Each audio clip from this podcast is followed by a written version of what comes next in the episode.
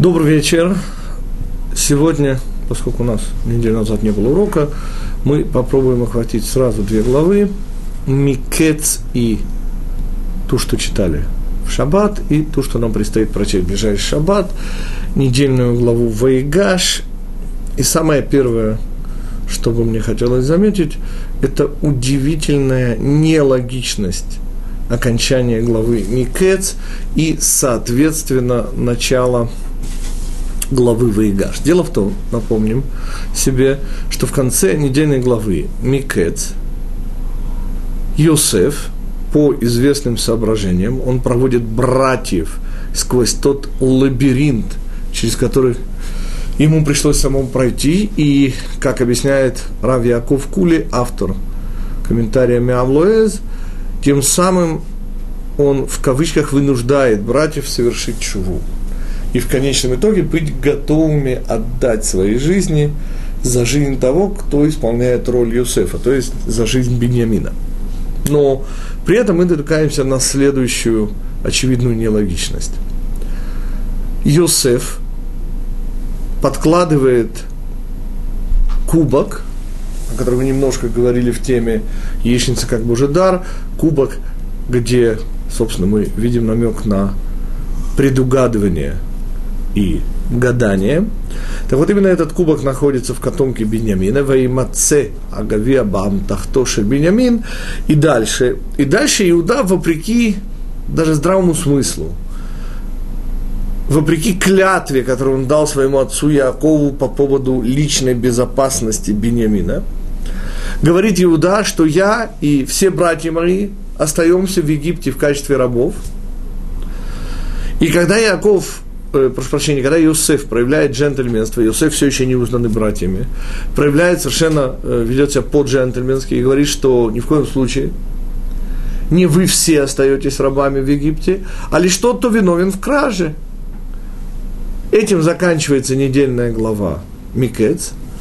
И начало недельной главы, недельной главы нашей ближайшей субботы Вайшлах Вайгаш, прошу прощения, подступает Иуда к Юсефу, и Мидраж добавляет очень много красок тому, что, собственно, он ему говорит, насколько гневом и невероятной энергией исполнены его речи. И все это, мягко выражаясь, непонятно, поскольку только что был готов не только сам стать рабом, но даже того, о ком он клялся своему отцу, тем не менее, тоже отдать в рабство. И все меняется, ну, буквально за секунду и непонятно по какой причине. То есть совершенно непонятно, как податливость и, в кавычках, угодливость Иуды, так и его внезапный гнев. Что, собственно, произошло? И ответ изумительно прост. Господа, если вы вспомните, второй сон Иосифа вовсе не был повторением первого сна. Ведь если в первом сне, очевидно, речь шла о командной работе – где все в поле, все собирают. И в конце концов, как и полагается, команде нужен лидер. Почему не Иосиф, в конце концов? Тем не менее, гнев и ненависть вызывает этот сон у братьев. Но второй сон, господа, про который следует вообще задать вопрос, зачем он нам рассказывает? Ведь если первый сон вызвал такое неприятие и ненависть, то зачем второй? Ответ. Второй сон вовсе не подобен первому, господа, при всем, казалось бы, внешнем сходстве. Потому что, господа, никак не получается, ну, например, папа и мама не получается, поскольку нет в живых Рахели. Тогда кто кланяется, простите, или более точно зададим вопрос не кто, а кому кланяются, кому поклоняются, кому подчиняются солнце, простите, луна и звезды? Ответ Всевышнему, а кому же еще? Тогда не понял. Неужели Йосеф собирался сыграть роль Всевышнего? Ответ – все непременно.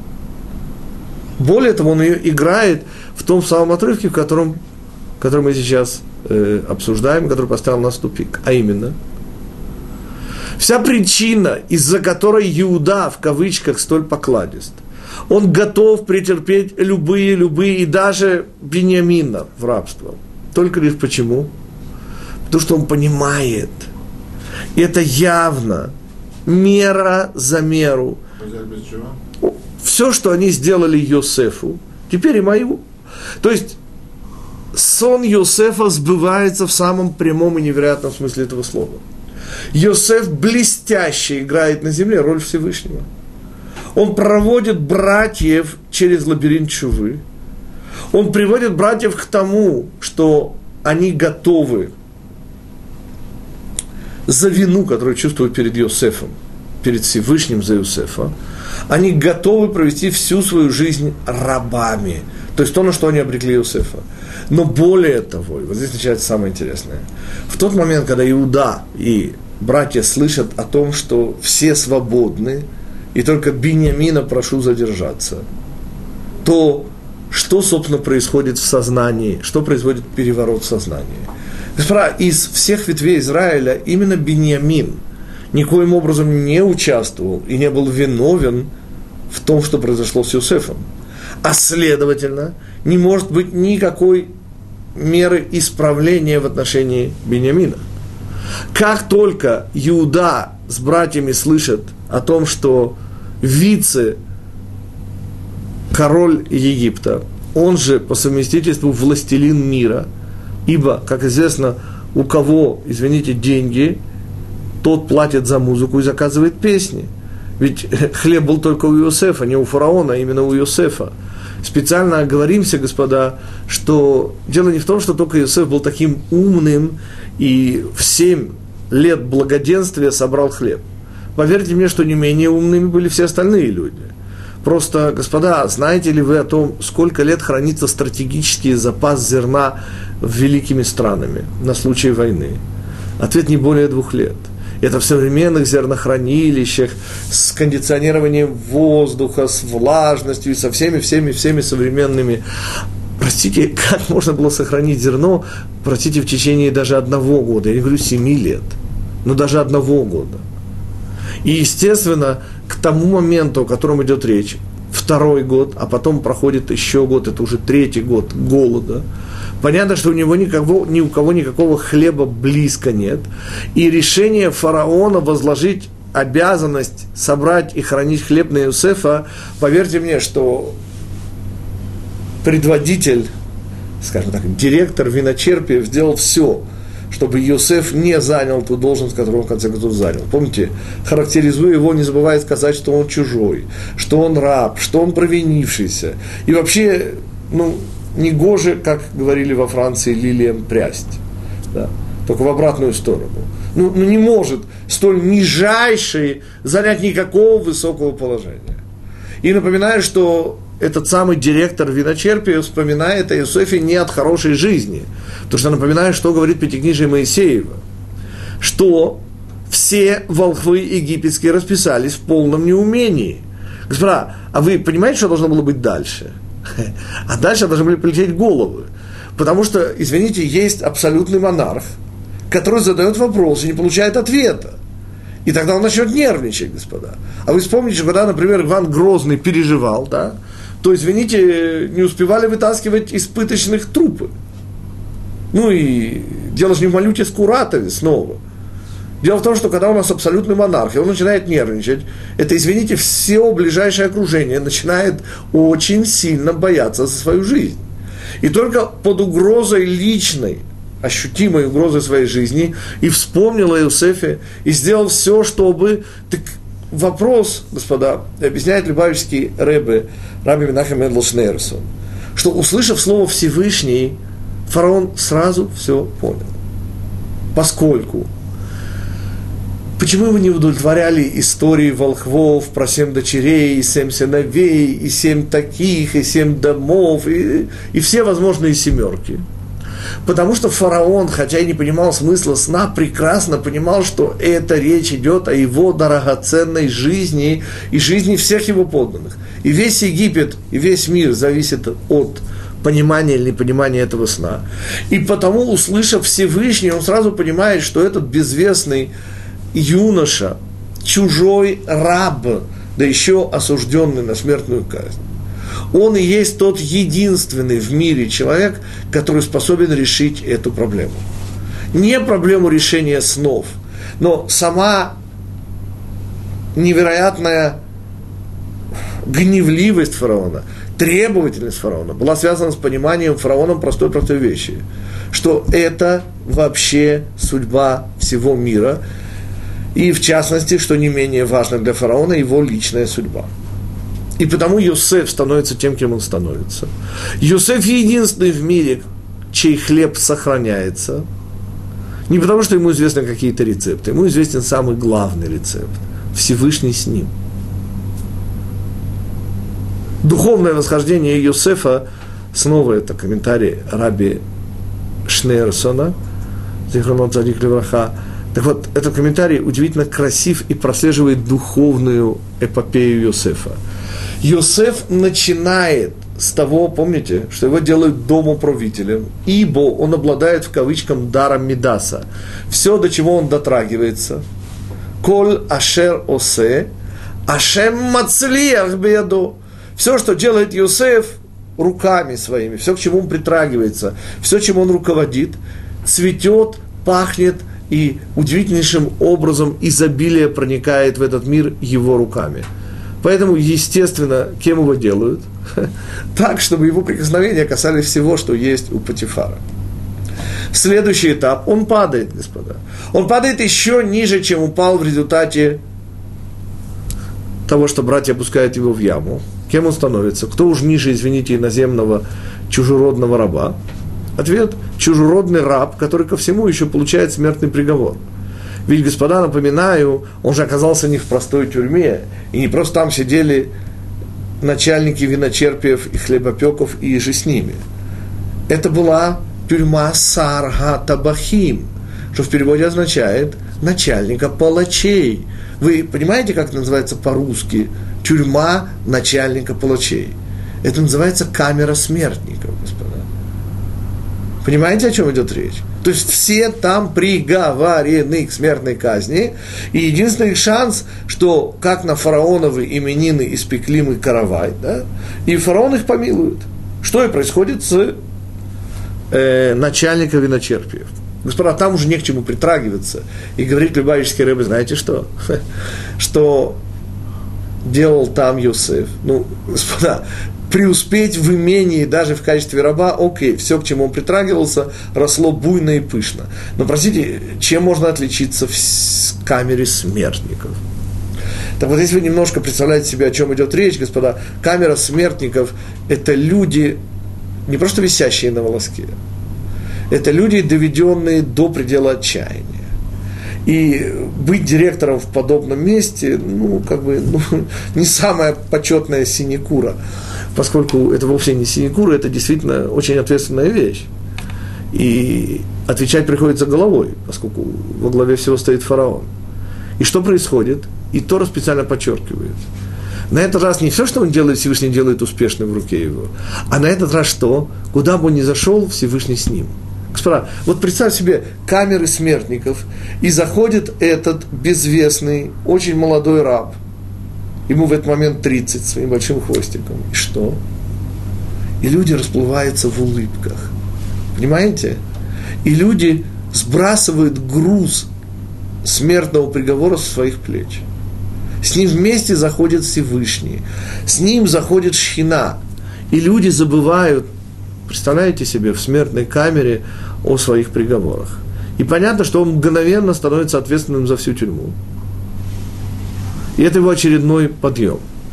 Его следующий спуск, я отсылаю вас в своей книге «Путешествие по недельным главам», где очень интересный глубокий комментарий, а в чем, собственно, простите, криминал? Почему нельзя было просить начальника виночерпиев замолвить за него словечко? Ведь еврей обязан, да почему еврей? Любой человек, простите, обязан бороться за свою жизнь и использовать любые шансы, ну, почти, конечно, любые. И в чем, простите, криминал? Комментарий очень глубокий и интересный. Отсылаю всех интересующихся к книге «Путешествие по недельным главам». Первая часть. Книги, как и всегда, и все, что связано с ними, можно заказать, посмотреть на нашем сайте juniversity.org. Слово пишется как university, только вместо буквы U три первые буквы J и W. Jew, то есть еврей. juniversity.org. Так вот, куда, казалось бы, ниже, ведь с уровня без правного раба, да еще чужестранца, Йосеф поднимается до уровня управляющего, то есть максимальный подъем миллиардерского имения. С уровня узника, приговоренного к смерти, он становится управляющий всей тюрьмой главы палачей Египта. Казалось бы, куда уже ниже? Ответ есть еще ниже. Напоминаю, господа, что ваярицегу, говорит Тора, его бегом бежали откуда? Ответ из ямы. В результате он попадает в яму, Тора не объясняет за что, но мы себе уже более-менее можем представить, что амплитуда колебаний сверху вниз, и в этом весь смысл Машеха, сына Йосефа, о котором сегодня и пойдет речь. Понимаете, Йосеф обладает потрясающей, невероятной особенностью. Чем ниже он опускается, тем выше он поднимается, господа. С уровня ямы в камере смертников, то есть ниже, чем смертник, господа. Казалось бы, нет, ответ есть. Что он делает? Его бегом бегут куда? На уровень властелина всея земли. Ничего себе. Ответ именно так. Ничего себе. Понимаете, Юсеф, и в этом суть Юсефа. Смог стать царем над собой, смог властвовать над своими желаниями, над своим эго, и потому только такому человеку можно доверить весь мир, что и делает Всевышний. И то, что мы попробуем сделать с вами до конца сегодняшнего урока, это сравнить двух царей. Второй из них – это Егуда. Но еще прежде мы начнем сравнивать этих двух царей и, соответственно, двух Машехов, сына Иосифа и сына Давида, следует вспомнить вот о чем. И Иосиф, и Иуда – проводники двух основных идей в этом мире. И весь конфликт Иосифа и его братья связан с чем? С тем, что Геула, избавление, не приемлет галут, темноту – не приемлет вот эту страшную эпоху, когда ничего не видно, когда ложь и иллюзия могут с успехом занимать место истины, и ценности реальные уступают место иллюзорным. Вот эта страшная эпоха, господа, объясните, зачем она? Объясните с точки зрения кого? Птенцов Геулы. Тех, для кого все открыто, князей духа, ну попробуйте объяснить, зачем нужно гасить свет. Зачем делать людей духовно слепыми, господа. Чтобы искали свет. Чтобы искали свет, это садизм. И ответ, господа, неаполитанская народная песня, как ярко светит после бури солнце. Ответ единственно мне известный здесь на земле, единственно сущий. Господа, Галут делает Геулу не больше, ее нельзя сделать больше или меньше. Он делает ее больше моей. Он делает ее выстраданной. Это та самая пятерка, которую мы получаем, не дай Бог, имея возможность получить двойку. И снова мы возвращаемся к идее выбора – весь смысл, все назначение этого мира, и в особенности нашего периода самого темного галута в истории человечества. Это же и есть то, ради чего создан мир. Я всегда, господа, объясняю, что речь идет о еврейской точке зрения на вознаграждение. Ведь если вам за любой ответ ставят пятерку, господа, ну и чего стоит такая пятерка? Ведь мы уже говорили с вами про важнейшую вещь, за которую платят людям в этом мире, за то, что мы не отчаиваемся. И я снова хочу вам напомнить, что еврейская точка зрения на вознаграждение чрезвычайно проста.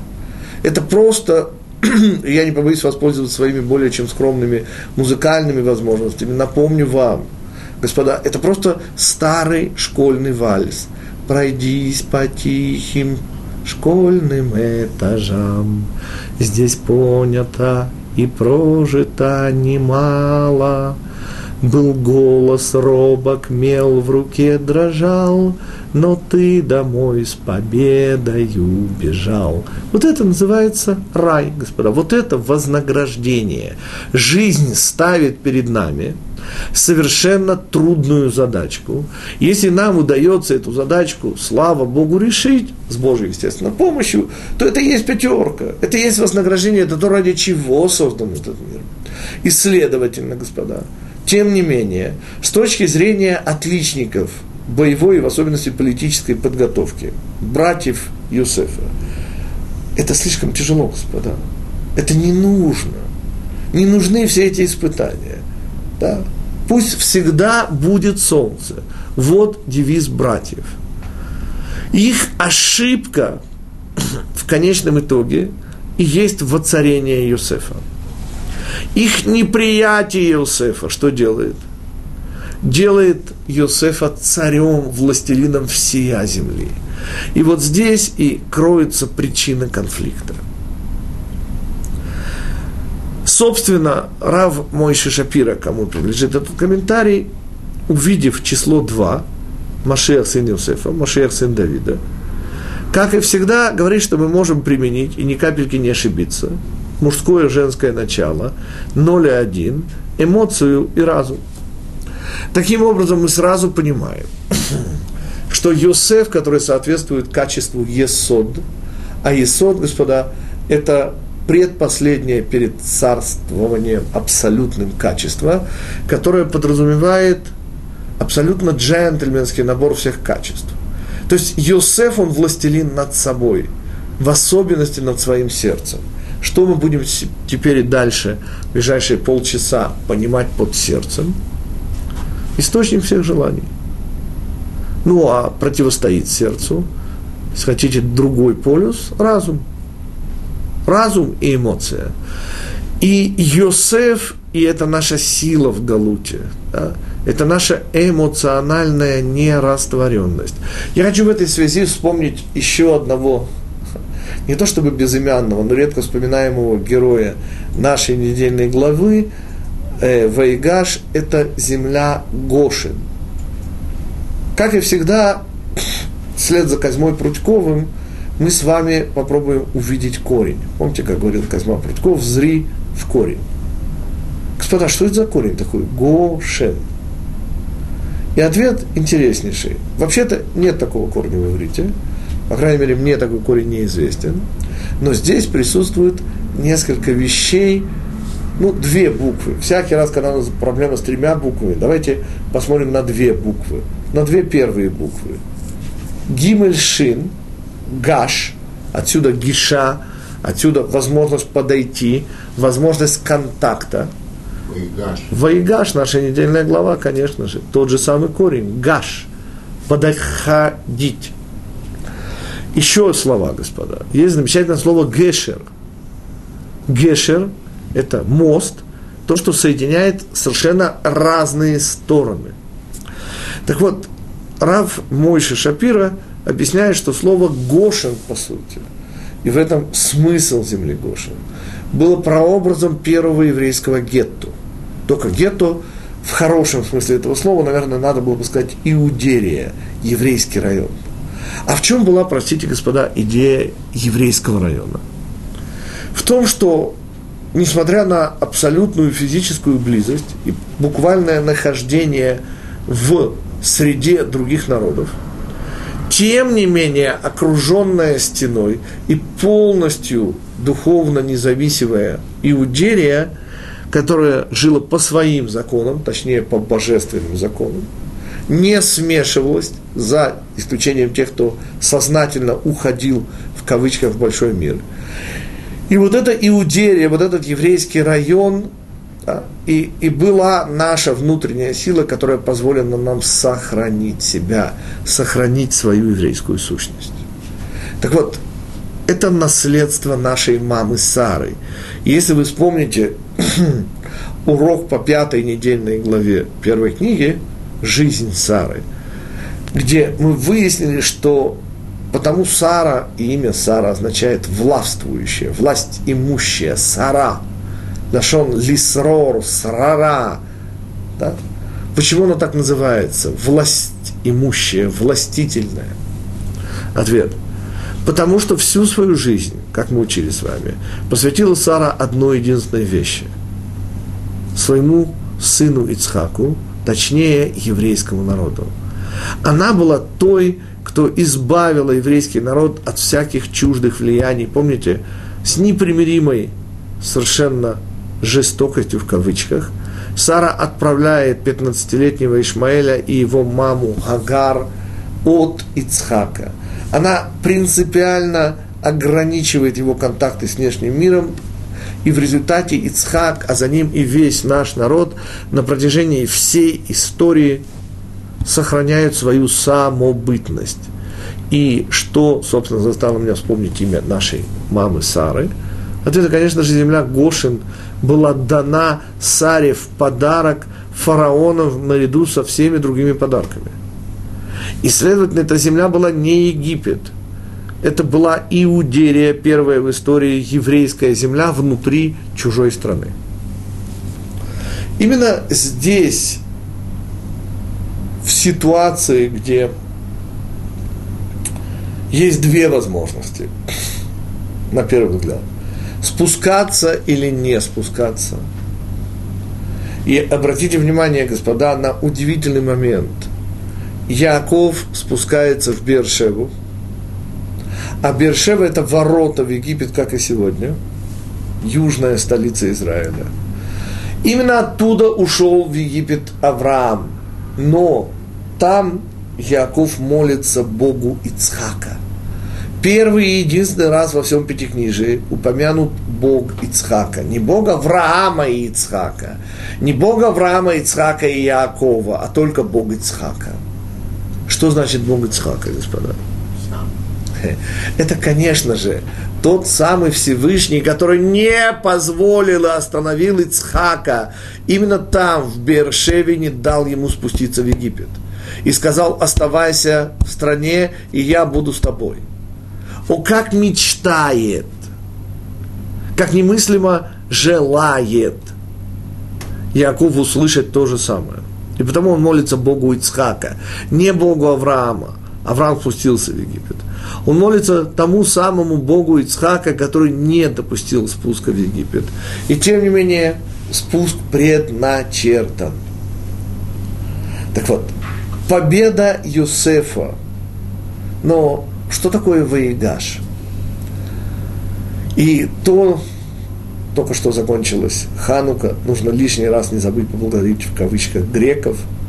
Благодаря грекам, господа, у нас есть автора, как мы уже учили с вами, именно в недельной главе «Жизнь Сары», пятая глава.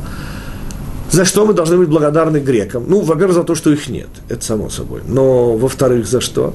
Во-вторых, за то, что благодаря их гонениям есть у нас сегодня, кроме недельной главы, еще автора.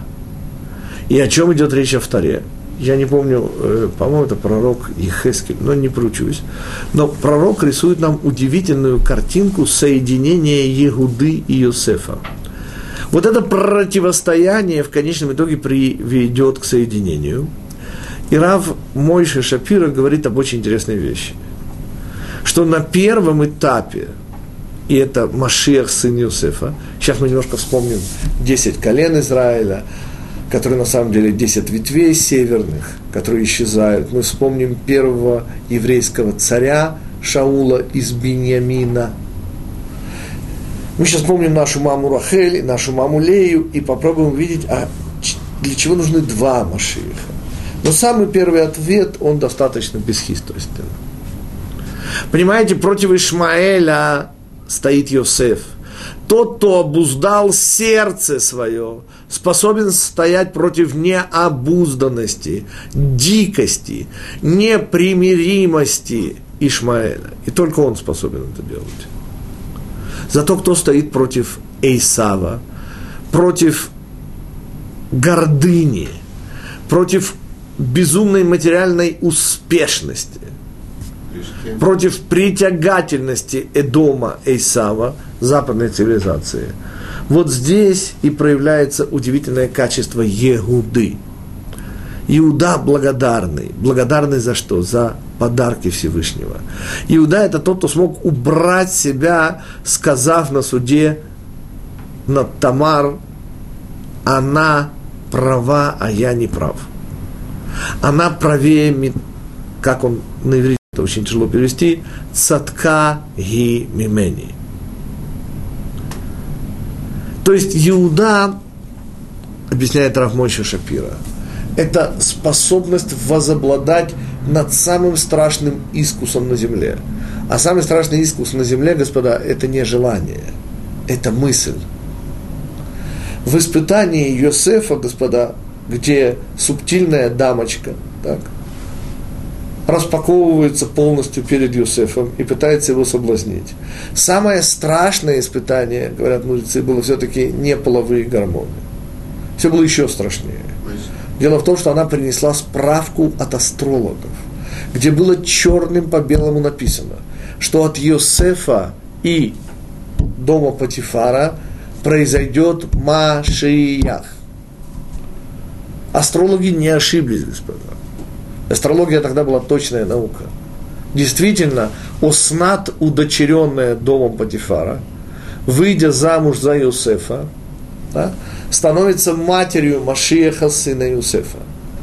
Именно Эфраим, Иошуа бен Нун и северные цари из Ефраима, и были теми, кто смогли противостоять всеобщей разнузданности мира – я напоминаю, когда мы начинаем все называться Иудим, интереснейший, потрясающий сильный момент. Справа, отдаете вы себе отчет, когда мы начали называться иудеями, Иудим? Ведь мы же всегда назывались евреями, Иврим. Когда? Ответ важнейший. Мигелат Эстер.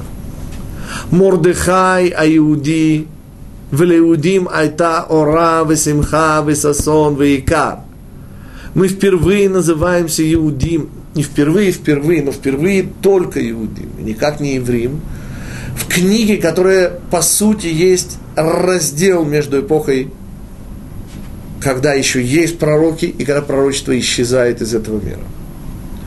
И о чем идет речь? Господа, горячее, пылающее сердце тех, кто еще помнит социалистический реализм и Максима Горького, то, что нас заставляли учить, по-моему, это был седьмой класс. Помните, горящее сердце Данко, да? Так вот, это исключительно литературная аллегория. А на самом же деле, господа, когда отсутствует возможность видеть, единственный способ видеть – это мозг. Понимаете, когда наступает тьма, сердце уже не способно подсказать правильный путь оно становится слепым. И потому в период, когда появляются греки, а вслед за ними римляне, и вплоть до сегодняшнего дня, главенствующее место занимает внутри еврейского народа сила Егуды. А Егуда, и я вспоминаю благодаря Равмой Шапиры, очень красивый мидраж в Сефер Аицера, автором по традиции считается наш отец Авраам, упомянуто, что Всевышний с Авраамом заключил два уровня брита. Один был заключен с пальцами рук, другой с пальцами ног. Ну, пальцы, понятно, это символы.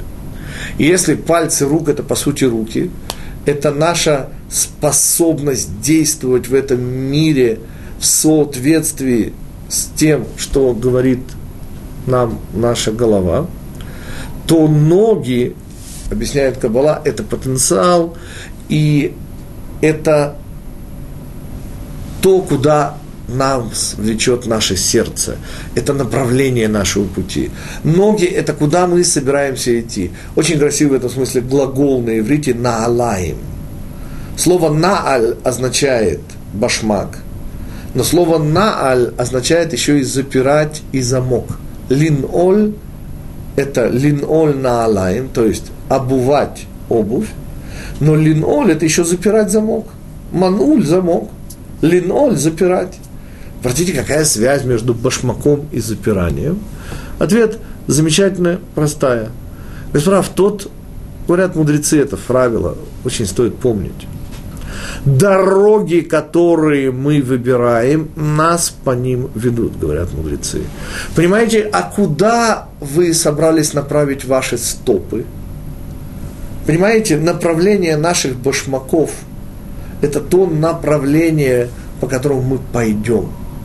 Это куда влечет нас наше сердце. Кстати, у нас под углом эти стопы стоят обычно. Имеется в виду, конечно же, не положение стоп, а направление нашего движения. Куда вы направили стопы свои, это куда вы идете. Ответ на вопрос, куда вы идете, туда, куда вы хотите идти. Куда вы хотите прийти. И вот это, конечно же, идея желания. Желание – это потенциал, желание – это направление. Желание это то, что обуздал в себе Юсеф, и потому он стоит против цивилизации, против противостоящей первому храму. Напоминаю, что первый, первый царь евреев был из дома Рахели, Беньямин, Шаул, сын Киша из Беньямина. Что надо вспомнить? Господа, что предшествует чему? Разум сердцу или сердце разуму? Ответ, господа, однозначный. Первое – это желание. Потому что, господа, если у нас нет желания, у нас нет ничего. Я напоминаю вам знаменитое псевдоодесское, чтобы у вас уже все было. Чтобы вам уже ничего не хотелось. Самое страшное проклятие, господа. Еще раз, все начинается с желания. Дальше даст Бог, включается мозг, который оценивает как способы достижения, так и, вообще-то говоря, э, правомочность желания, его кошерность, если хотите. Но понятно, что, во-первых, сердце. И потому сердце – это потенциал. Сердце – это желание, это направление. Что такое Егуда? И говорят мудрецы, что пальцы как раз рук связаны не только с действиями, они связаны с тем, что сегодня называется сурдоперевод. Помните знаменитый одесский анекдот «Хаим, почему ты молчишь?» Холодно, я не могу вытащить руки из карманов. И, следовательно, бедный Хаим не мог разговаривать. Так вот, руки связаны с удивительным даром Всевышнего Иуде. Коле Егуда. Голос Иуды. Йосеф же – это сердце. И таким образом, что мы обнаруживаем? Что задачей Шаула было поднять сердца евреев к Всевышнему. И мудрецы, по-моему, в трактате Сота, но снова не поручусь за трактат, говорят, Шауль эхад вальтало, Давид штаим вело У нашего царя Шаула была одна ошибка, и она стоила ему царства. У Давида было две ошибки, и Батшева, и, э, ну, как звали этого генерала, э, первого мужа Батшевы, Урия Хити, да, Эклер. Так вот, две ошибки царя Давида, и он продолжал быть царем Давидом. В чем дело? Ответ очень интересный. Дело в том, что царь Давид ошибается в том, в чем ему не то чтобы позволительно ошибаться, но в том, в чем его ошибка не смертельна. Он ошибается не в расчете, расчеты у него всегда были правильные. Он ошибается в направлении, которое указывает ему сердце. И это вещь поправимая. При условии, конечно же, что он ее, как и подобает царю Давиду, которому мы и учим, Чуву, он эти ошибки исправляет. Не так у царя Шаула. Царь Шаул говорит о чем? Прислушался я, а напоминаю, что глагол прислушиваться, слушать это всегда сердцем. Лев шомеа. Сердце слышит. Слышит, чувствует. То есть, задачей, задачей царя Шаула, было поднять сердца евреев к Всевышнему. И он, к сожалению, не справился с этой задачей. И потому она обошлась ему в царство. Снова никаких личных, не дай Бог, э, промахов у царя Шаула не было. Но у царя Давида два промаха были связаны тоже с желаниями. Ему показали Батшеву, которая должна была родить Машиаха, и он устремился к ней. Точно так же он попробовал убрать неожиданное препятствие в лице Урии Хитийца. Обе эти ошибки, эти ошибки сердца. И потому, как только он переживает свои ошибки, они не мешают его мозгу исполнять свои обязанности. И, следовательно, мы делаем два важнейших вывода. Две плоскости – рацио и эмоции. Два Машиеха – Давид и Йосеф. При этом Йосеф соответствует эпохе первого храма, когда есть пророчество и когда евреев совращают сильные страсти, неправильные, неограненные желания, в то время как Давид вот уже две с половиной тысячи лет помогает нам побеждать греков и, и же с ними римлян и прочие западные европейские и североамериканские штаты. Я прошу прощения.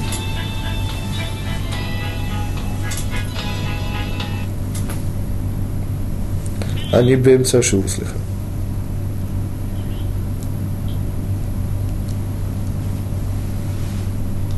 Так, мы уберем эту помеху, и прошу прощения. Таким образом, мы сформулировали отправные точки того, что позволит нам, например, понять, почему 10 ветвей Израиля откалываются и в конечном итоге исчезают вплоть до наступления третьей и последней эпохи, это уже эпоха Машеха, когда в результате войны Гога и Магога Ишмаэль и Исав соединятся. И тогда вынужденное соединение Йосефа и Иуды приведет, конечно же, к победе истины на земле и к приходу, дай Бог поскорее, Машеха, сына Давида. Итак, три эпохи первые две тысячи лет, вторые две тысячи лет и последние две тысячи лет. Но в данном случае это эпохи первого, второго и третьего храма. Только период третьего храма, именно об этом говорит пророк во вторе, удастся соединить эти две вещи – рацию и эмоцию. Причем это будет сделано именно в результате вынужденности – Дело в том, что Ишмаэль и Исав начнут войну друг с другом, говорит пророк Ехескель. Вслед за этим во всем обвинят евреев, и тогда соединятся против нас. И только это вызовет у нас соединение сердца и разума, которого так не хватает нынешнему и всем предыдущим израильским руководителям. Поскольку как только они занимают руководящие посты – то мы с удивлением, я бы даже сказал, с изумлением наблюдаем полную утрату ими разума. Я напоминаю, что первая каденция господина Нетаньяу в 96 году, его самые ярые сторонники кричали, «Беньямин, открой свою книгу и прочитай, что ты написал. Ну как же ты поступаешь наоборот?» Ответ теперь изумительно просто, господа. То, чем руководствуется – да, лидеры этой страны – это сердце, это желаемое. Или, как сказал господин Шимон Перес, один из самых, как бы это помягче сказать, желающих на земле людей – новый Ближний Восток. Как говорили очень умную вещь греки, боги, желая наказать человека, отбирают у него разум. Гоголь еще. Нет, до него это говорили греки, еще до Гоголя. Но Шиллер это сказал, конечно же, лучше всего. Это триптих против глупости, сами боги бороться бессильны. Господа, та глупость, которая охватывает всех занимающих руководящие посты, вне зависимости от их политических взглядов, снова подчеркиваю. Поверьте мне, что я не делаю никакой разницы между нашими правыми и нашими левыми. Это всего лишь уровень сердца и отсутствие разума. Все они, к сожалению, полностью лишены того, что будет у Машеха, сына Давида.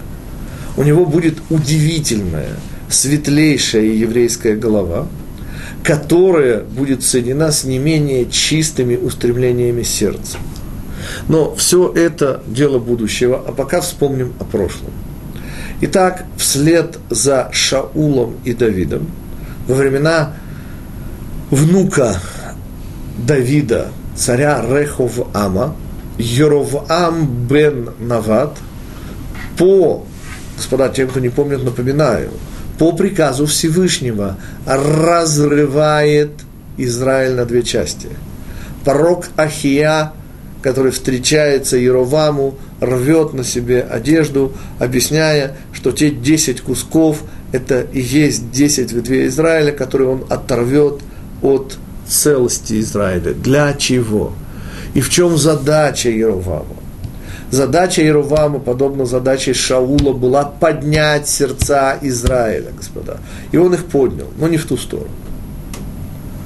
Помните, он, несомненно, оказал потрясающее по своей силе эмоциональное влияние на евреев. Он смог по сердцу своему, специально говорит книга царств, Вторая книга царств специально говорит о том, я сейчас не помню точно на иврите этот э, посук, но его смысл доношу абсолютно точно. Он по сердцу своему установил праздник. То есть, его желание, желание праздника было совершенно правильным, господа, но это нельзя делать по сердцу. Праздники, простите, устанавливаются по еврейскому календарю, который, естественно, связан с мудростью, с разумом. И потому в конечном итоге те, кто пошли за сердцем своим, к сожалению, полностью оторвались от истины, от категории разума, от Машеха, сына Давида, и потому они исчезают. И на сегодняшний день ситуация минимальна, и оставшиеся 15 минут мы с вами посвятим, что же такое Машех, сын Давида, и чего нет у Юсефа. Ну ведь, не дай Бог, нельзя же говорить о мудрейшем и праведнейшем Юсефе, как о человеке, у которого, не дай Бог, не было рассудка. Конечно, у него был, точно так же, как у Юды было сердце. Он вовсе не был роботом, господа.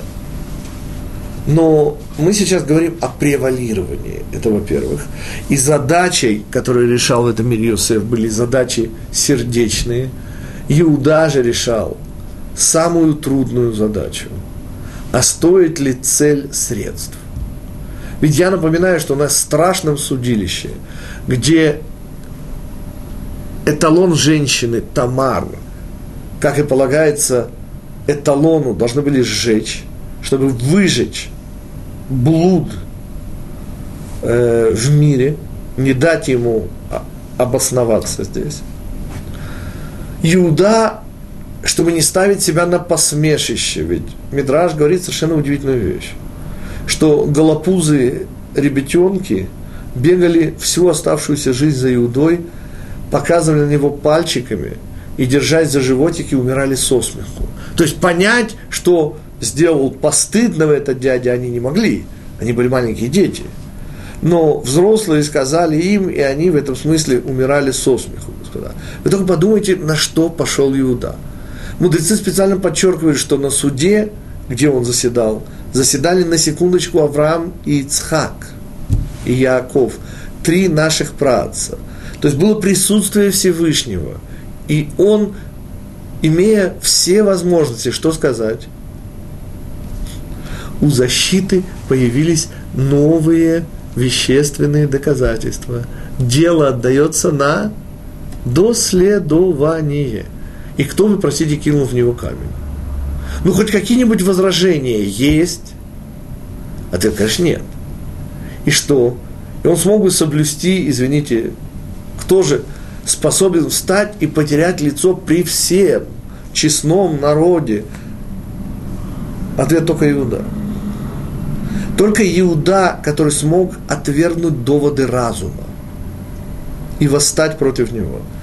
Он овладел собственным разумом, Юсеф устоял против сердца, против совершенно бесспорных доказательств того, что эту тягу сердечную к жене Патифара можно и должно удовлетворить. И вот эти два царя в Израиле отличаются друг от друга не только превалированием сердца у одного и разума у другого. Я сейчас хотел вам показать, и снова это комментарий Рава Мой Шапира, что у Машиха, сына Давида, есть качество, которое напрочь, начисто отсутствует у Юсефа. И это качество неожиданность.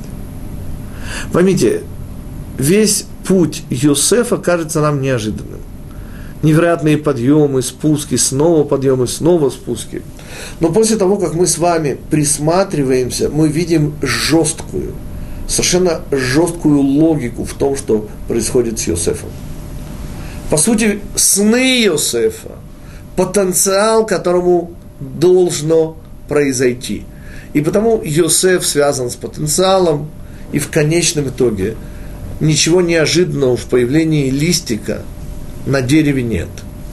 Просто этот листик был в зернышке, и в свое время появился на дереве. А если бы не было в зернышке, простите, то откуда же мог взяться на дереве?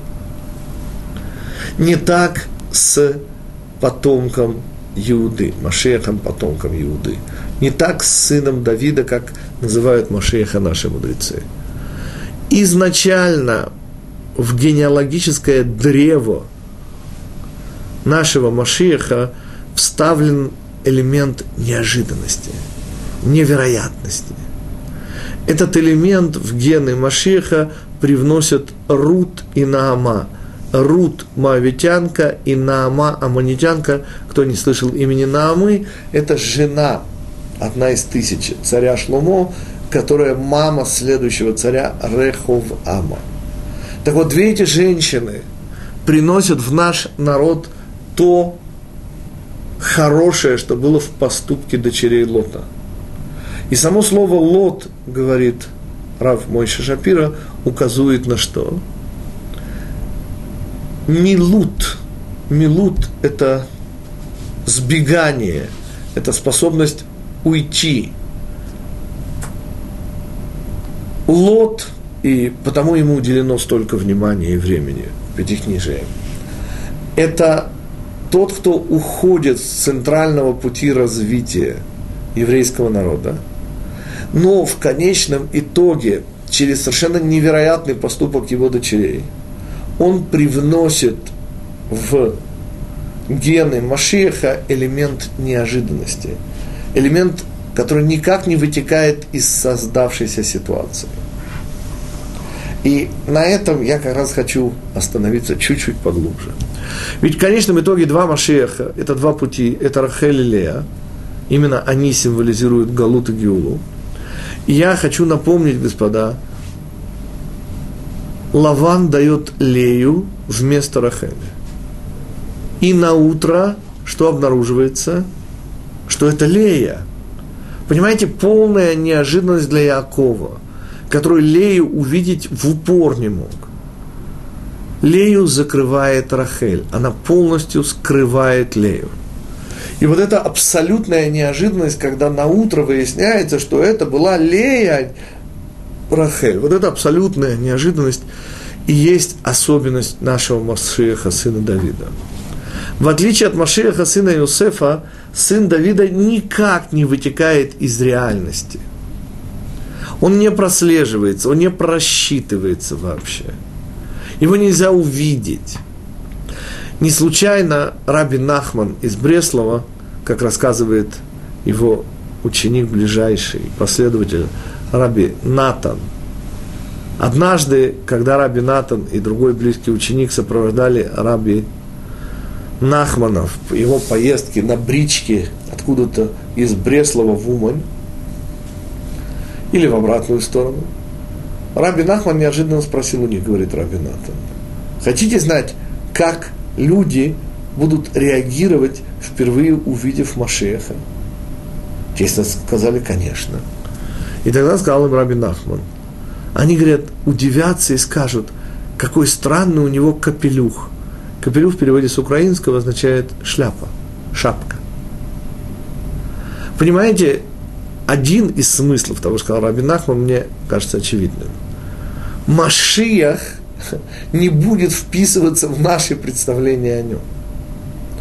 Он попросту повергнет нас своим видом даже в изумление.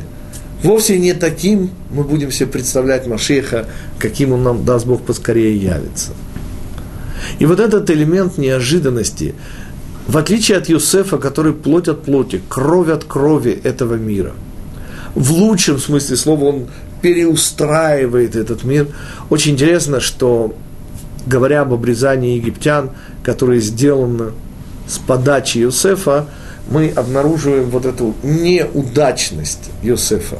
Понимаете, Йосеф не может завершить этот мир, это не его задача. Задача Иосифа – привести этот мир, сохранив в нем все самое лучшее, все самое еврейское. Напоминаю, что сказала наша мама Рахель, увидев своего первенца, это стало его именем, Йосеф ли Ашем бен Ахер. И Любавичский Рэбе в своем комментарии делает акцент именно на слово «ахер». Я знаю, что ваши недоброкачественные русские переводчики переводят вам слово «ахер» как «добавит мне Всевышний другого сына», то есть еще. Господа, здесь не сказано другого, здесь сказано иного сына. И я понимаю прекрасно, почему переводчики перевели другого, чтобы сделать понятным. То, господа, в Торе не бывает ничего понятного. Как это иного, объясняет Раби Шнерсон. Иного ну как сын может быть иным? Сын он и есть сын для родителей. Ответ да. Но сын может быть инакомыслящим. Сын может отрицать то, что он сын. И сколько мы знаем тому примеров, господа.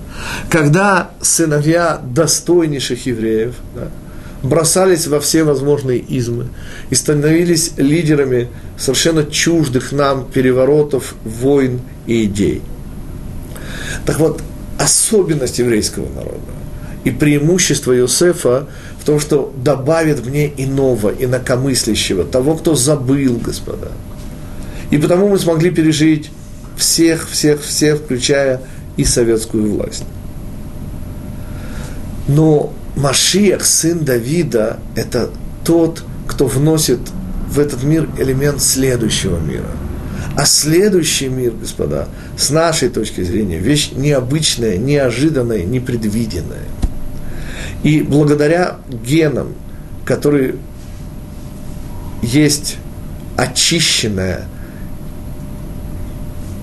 направленность, мысли, направленность дочерей Лота, которые сделали вещь невозможную, невероятную, немыслимую – и вот эти гены Машеха, которые идут от Лота, от его дочерей, и делают вот этого сына Давида способным на то, на что не способен сын Иосифа. Снова, сын Иосифа, Машиах, Бен Иосиф, он часть от части, плоть от плоти, кровь от крови реальности. И все, на что он способен, это чрезвычайно много. Это довести нас до Геулы – но Геула не будет продолжением той реальности, которая нам знакома. Геула будет, и потому это называется роды. Господа, в результате родов появляется совершенно новое существо. Так вот, нам с вами предстоят, и даст Бог, как можно более быстрые и менее болезненные родовые муки, в результате которых появляется, рождается совершенно новая реальность. Та самая, которую способен привести только Машиях, сын Давида – Поскольку, к сожалению, сегодня у нас нет вопросов, то мне осталось только объявить, что на следующей неделе у нас, к сожалению, снова не будет урока. И через две недели мы таким образом займемся сразу двумя вещами. Концом первой книги Пятикнижной недельной главой Ваихи и, я могу уже заранее объявить, уроком, который я сам для себя называю «Ласковые имена евреев», и мы попробуем объяснить, от чего вторая книга Пятикнижия называется Шмот, то есть имена, и, естественно, почему это ласковые имена евреев. Всего хорошего, господа, и встретимся через две недели.